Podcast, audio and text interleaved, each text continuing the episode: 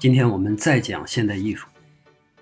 最近这段时间，我看到有很多黑现代艺术的案例，有一些对艺术懵懂的网民呢，也热情高涨，跟风似的往这个现代艺术头上贴标签。有的说现代艺术是西方冷战的阴谋，有的说呢是我看不懂的艺术就是大便。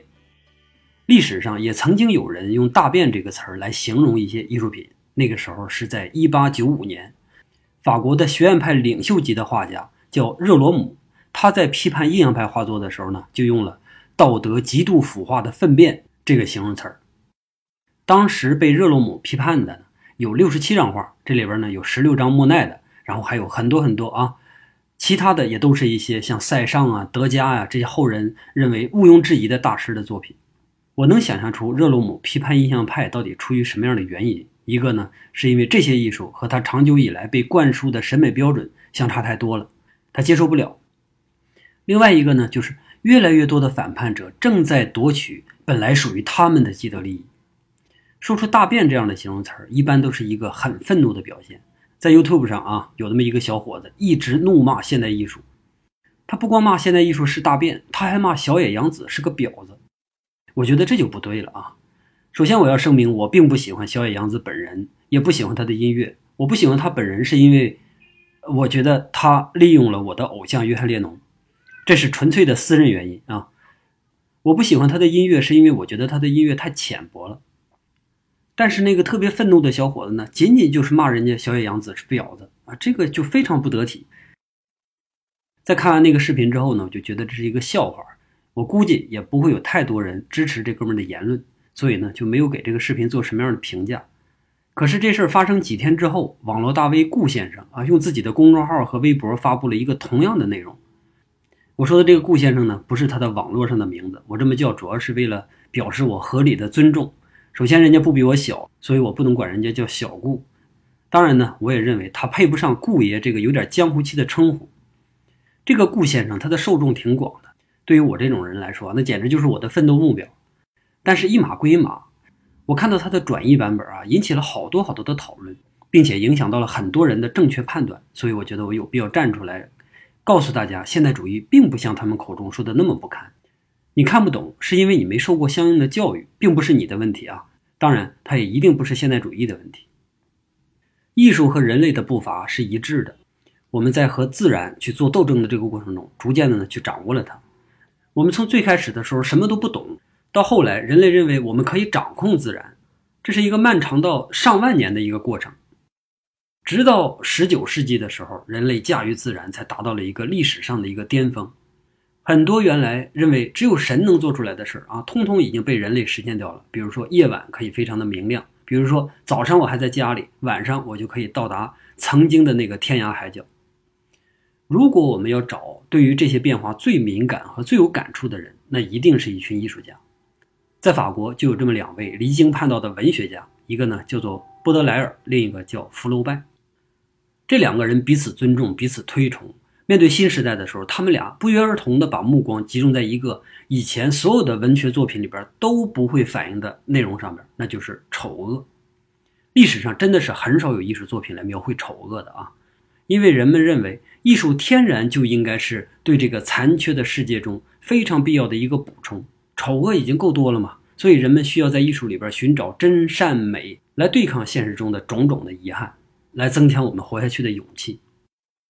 对于这两个人来说，以往的那些很虚假的歌功颂德啊，已经没有办法满足他们的内心了。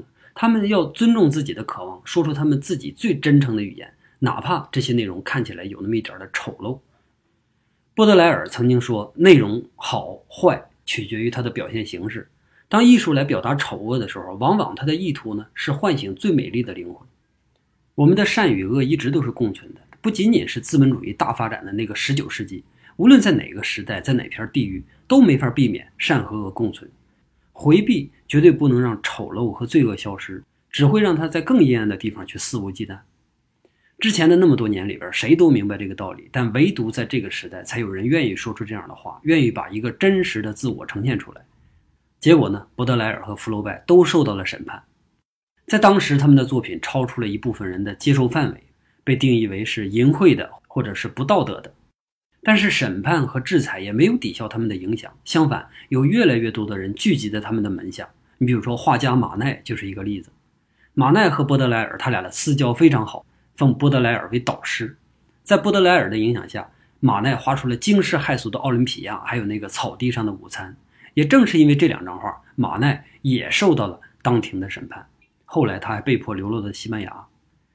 那我们再回头看一下，这三个人到底犯了什么样的罪，需要被审判呢？可能是题材恶劣，也可能是手法粗暴，也可能是兼而有之。无论如何，他们最根本上的就是他们在撼动着长久以来人们习以为常的那些准则。波德莱尔写的《恶之花》里边有大量描写痛苦、描写性爱的诗，用的是他独创的那个语言系统。福楼拜的《包法利夫人》呢，描绘的是一群虚伪、自私的男人，最后害死了一个追逐爱情的女人。福楼拜用的是一套谁都能读得懂的一些简易文字。马奈画了一个妓女，非常轻蔑地扫视着观众，扫视着众人。他的画法也不是原来的古典写实，而是趋向于东方艺术的那个平面性。这三个人就是现代主义的开端。我们可以从这三个人的作品里边看到，早期的这些现代主义者，他们非常善于用两只手同时做事，一只呢伸向更深刻的内容，另一只伸向更直接的技巧。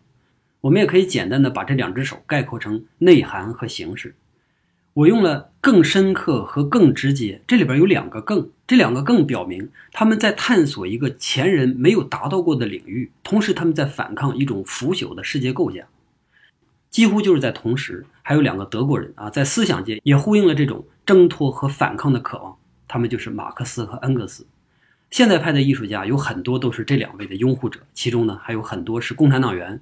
所以，如果你要批判现代艺术的话，你就必须得连带着他们一起批判，因为现代艺术走的每一步都是沿着这些前人创造出来的一些规律前行的。印象派画家们从马奈那儿继承了形式，但是在内涵上明显有一些回避，所以很快莫奈也好，雷诺阿也好，他们就得到了官方的认可，因为毕竟他们的艺术仍然是非常的美，即使这个美和传统的美已经不太一样了。但是他悦目的核心是一致的，但是相比之下，塞尚、高更、梵高这几个人就要不幸的多，因为他们的作品很难被认为是美，错乱的形状、主观的色彩、晦涩的主题，这些都是传统的敌人。大众在接受一件新事物的时候，往往都会有那么一点的延迟，但是我们也永远不要小看了大众的认知能力，因为有无数个时代向我们证明，大众才是把王冠戴到国王头上的那些人。后来，这三个人的经历也就证明了这一点。在一九零零年的时候，巴黎举办了举世瞩目的世界博览会，传统的学院派艺术和新的艺术平分秋色，一人一半。这个时候已经很少有参观者再去批评这个新的当代艺术，因为已经变得开明的大众，他们认为无论是古代的还是现代的，只要能够带来视觉上的享受，或者是能够引起我们精神上的共鸣，那它就应该是优秀的艺术。这对现代派来说，真的是一次非常大的胜利。这让隐忍好多年的那些现代主义者们获得了应该有的尊重。当然，这次胜利还不是最大的，最大的发生在几年之后，仍然是在巴黎，塞尚的大型回顾展在画廊开幕，无数人参观了这个展览。这里边呢，还包括了很多从事或者从事过学院派绘画的人。人们像是回报塞尚生前所受的那种种种的不理解一样，一下就把所有的溢美之词全都奉献给了塞尚。毕加索也就是在这个展览上说，塞尚就是我们的父亲，现代主义绘画的父亲。那么五十年之内，人们对待艺术的看法为什么会发生这么大的变化呢？我觉得首先就要归功于艺术家的坚持，无论他们面临多么困苦、多么受打压的情况，他们都没有改变他们的初衷，仍然是不遗余力地证明着自己的立场。第二个呢，就是公众的开明。我之前说了，公众并不愚蠢，只是他反应有点慢。当他们明白现代艺术家并没有像某些人谣传的那样在戏耍他们，而是正相反，他们真的把自己赤诚的心拿出来给我们看，那这个时候我们一定会选择站在正确的位置。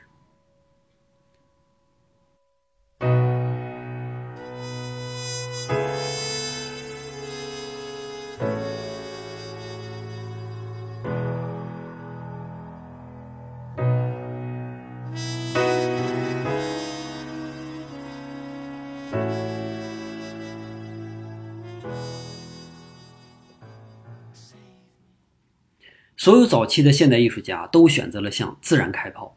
人类被自然已经控制了太长的时间，学习自然，再现自然，这是一架普普通通的照相机都可以做到的事儿。他们绝不想再去重复机器的工作，他们只是希望用艺术来探索更广阔或者是更精微的世界，创造出那些能够和时代匹配的艺术。毕加索在塞尚的引领下，试着重新去组合自然。他和布拉克创造了立体派。立体派是在平面上突破了我们惯有的视觉习惯，创造出让我们非常震惊的作品。比如毕加索画了一张女人的肖像，一个女人的侧面肖像，我们既能看到这个女人侧面的鼻子的形状，又能看到这个女人两只耳朵、两只眼睛，是吧？还有一个正面的嘴，这些都是在试图突破一个原有的既定的视觉经验，然后创造出一个全新的视觉感受，这很牛啊！在同一条路上，塞尚的作品就晦涩难懂。毕加索用了一个很简易的方法，很快就得到了结果，而且还成了现代艺术的领袖。当然，我不是说毕加索有多么的浅薄和塞尚相比，恰恰相反，立体主义如果不是因为毕加索的才华的话，可能早就被人遗忘了。毕加索的才华在于他不仅仅可以制造新奇，他还懂得如何让新意获得一个美丽的、让人能接受的外貌。总有人重复说，毕加索努力一辈子是为了和孩子画的一样。我觉得这句话对他一点都不重要。为什么？他只是渴望孩子般的直觉，但是他的画可不是一个孩子能够画出来的。他的画一直都是那么的漂亮，无论你怎么看都是那么的漂亮。而他画画的这些美感，其中有很多都是来源于人类几千年积累下来那些美学原理。在挪威还有一个画家，他叫做蒙克。这个人和梵高见没见过面我不知道，但我知道他们两个有着非常类似的绘画理想。梵高用画笔涂抹着他自己的热爱。蒙克呢，却用它来表达自己的焦虑。他们擅长的都是去改变客观事物的形状、客观事物的色彩，用一种纯粹的绘画感来表达内心。对于他们来说，客观的现实啊，就像一把钥匙，打开一道门，用来干什么？用来释放他内心的澎湃感情。而这种充沛的情感，反过来又改变了他们眼中现实的形状和色彩。到今天，一百多年过去了，我们还是能够从他们俩的画里边感受到同样的震撼。以前我曾经讲过，有三幅我最喜欢的女子肖像，一幅是洛佩兹画的女儿，一幅是戴珍珠耳坠的女孩，第三个就是蒙克所画的青春期。我把这张画放到文字区了，以后呢，我们一定还可以讲到它。一九零三年，梵高的回顾展也获得了空前的成功。有的时候看啊，人民的这种后知后觉确实也挺残忍的。咱们就说这个展览的成功，它不仅仅让观众感受到了一个生命，它拥有无限的能量。也让很多参观的年轻画家找到他们自己的追求。这些人以马蒂斯为首，他们用梵高式的笔触和梵高式的色彩，在画面上肆意的去挥洒自己的那种狂热。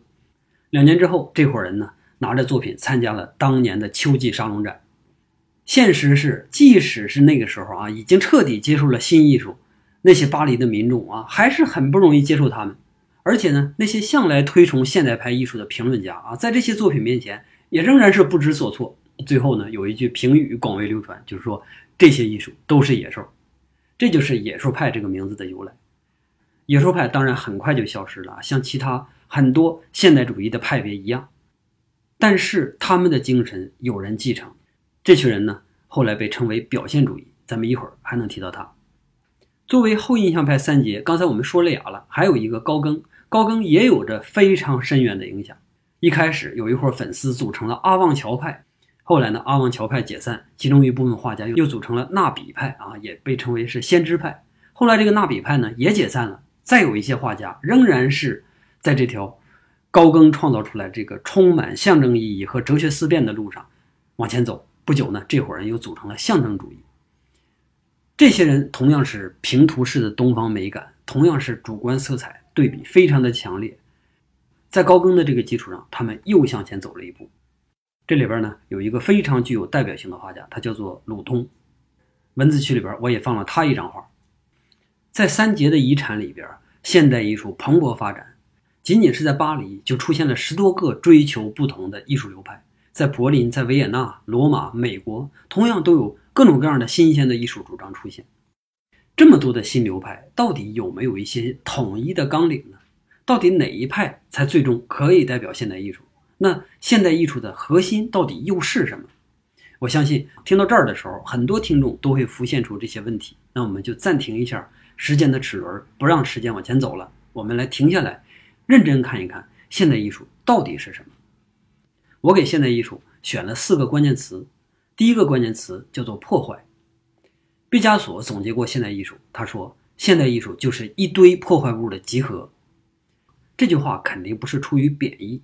毛主席也说：“不破不立嘛。”那我们得看他到底破坏的是什么。如果他破坏的是那些千百年来旧的桎梏，那他破坏的就一定有道理。旧社会它是阶级分明的社会，上层用一切的理由来彰显自己的特权，这里边当然也包括艺术。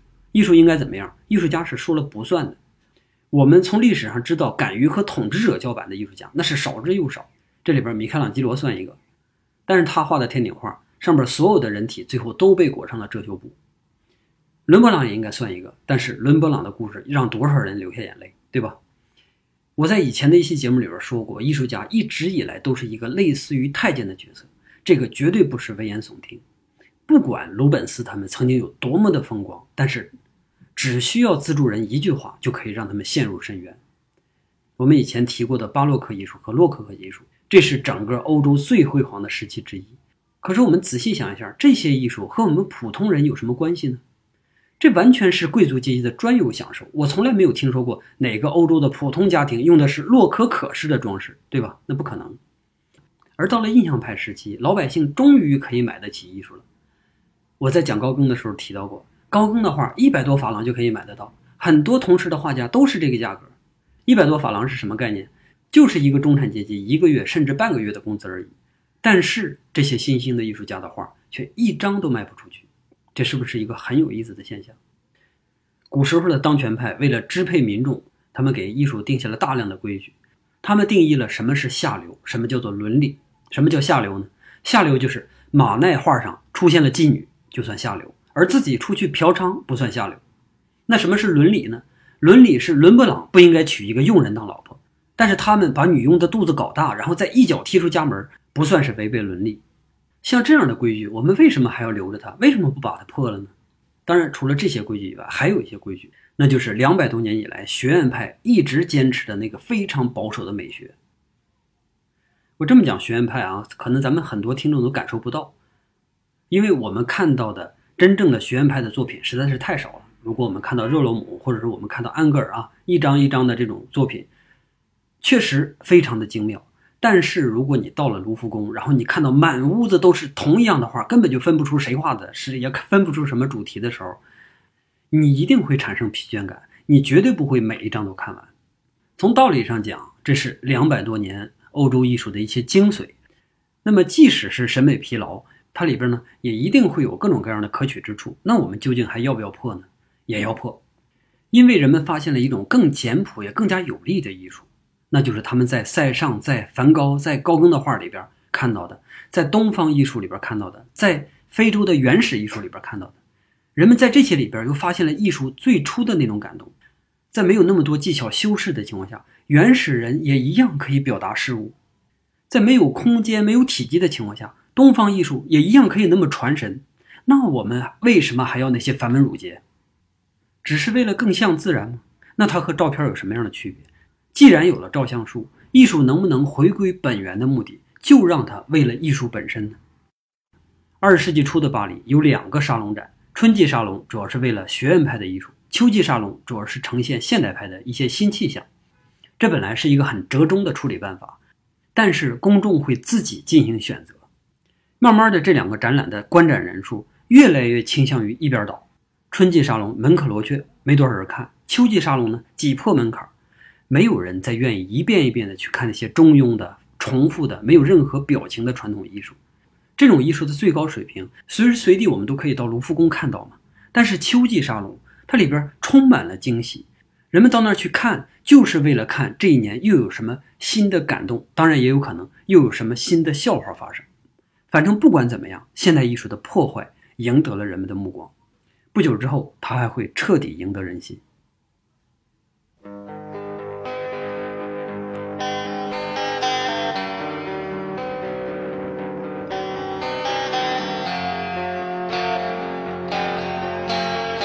接下来我们聊第二个关键词：创新。埃兹拉·庞德有一句口号，叫做“推陈出新”。埃兹拉·庞德这个名呢，是我上大学的时候听罗永浩语录知道的。那时候我还是罗永浩忠实的粉丝。不知道从什么时候开始，人们对于新事物的态度慢慢的发生了转变，从一开始的恐惧，到了后来慢慢变成了盼望。可能是工业革命带来的新事物太多了，人们已经习惯了每一天都听到一个新消息，新时代已经到来，什么什么又要被取代了，然后人类的边界再一次被扩大，等等等等。在这样的氛围下，现代派同样也点燃了人们对于艺术的热情。对于艺术家也是一样，没有人再甘于做别人的影子。像拉斐尔统治欧洲几百年这种事儿已经一去不返。即使是毕加索，一个现代派的领袖，也同样的被人诟病。他被谁诟病呢？有两个人，这两个人还都曾经是毕加索的粉丝，但是后来他们都指责毕加索过于保守和不思进取。第一个叫杜尚，第二个叫蒙特里安。这两个人都是鼎鼎大名，对吧？没错啊，他们都曾经跟着毕加索混过。杜尚一开始是立体派的一员，那个时候呢，立体主义几乎是一个全民性质的派别，很多艺术家都以自己是立体派成员而自豪。杜尚当然也是其中一个。不过，立体派并不是很待见杜尚，在一次沙龙展里边，立体派呢就拒绝了杜尚。不知道杜尚当时有没有伤心啊？反正他之后就去了美国，而到了美国，杜尚就展出了他那幅被立体派拒绝的。下楼梯的裸女，这幅画也在文字区。理所当然的，这张画呢就引起了轰动，因为太特别了，是吧？尤其是对于美国来说，这张画和其他所有的新鲜的现代艺术所受的待遇是一样的，其中喝彩的也有，抨击的也有。有一个杂志专门以这幅画为题，向全社会征集诗歌。而在同一份杂志上，也有漫画家用漫画表达了他对这幅画的不满和讽刺。但是不久之后，杜尚就拿出了他另一个惊世骇俗的作品。这个还不是便池啊，而是一个自行车的轮子被倒着固定在一个凳子上。这是杜尚对于艺术的一次非常恶意的玩笑，就像尼采说上帝死了，他要说的是艺术已经死了。从这儿之后，他就成了反艺术的斗士，也是艺术的掘墓人。而毕加索也被他称为视网膜画家。一会儿我们还会再一次提到杜尚。现在我们要讲另外一个批评毕加索的画家，就是蒙特利安。蒙特利安和其他的传统画家一样，都是画写实出身。早期呢，能画一手非常漂亮的巴比松风格的风景画。当他到了巴黎之后，看到了毕加索的作品，一切就发生了变化。他再也没有办法满足于复制自然了。蒙特利安他更像一位学者，非常的精于计算，而且他对艺术史也有着精确的理解。他说：“去自然化是艺术发展的规律之一，也是人类最基本的进步。”这个意思很明确啊，就像我开头说的，人类对于自然的依赖，恰好和文明的发展。它俩成反比，越是文明社会，自然对于人的影响就越小。那在他的画里边，他就忠实的实现了这个文明的全部历程。从一开始写实风景，到后来画里边只剩下一些物体的骨架，再到后来呢，物体的形象从画面里边已经全部消失掉了。一步一步的，他的艺术从具象走向了抽象。我们现在几乎没有人不知道蒙特利安的格子，即使你不知道这个名字，咱们看看下边文字区这幅画，你也一定能想到。某一件衣服，或者某一个抱枕，或者是某面墙曾经出现过类似的图案，这些全都是蒙特利安的功劳。在蒙特利安彻底的走向了抽象之后，他非常惋惜地说：“毕加索这么伟大，但是很可惜，他没能从立体派进化到抽象艺术。”我们用了两个画家来说明创新对于现代艺术的重要性，哪怕是曾经的领袖停留在原地，对于现代艺术来说都是一种堕落。好，由于本期节目比较长，所以我们上半期先讲到这儿，不需要等到下周四，在最近几天我就会更新咱们这一期的下半部，希望大家继续捧场，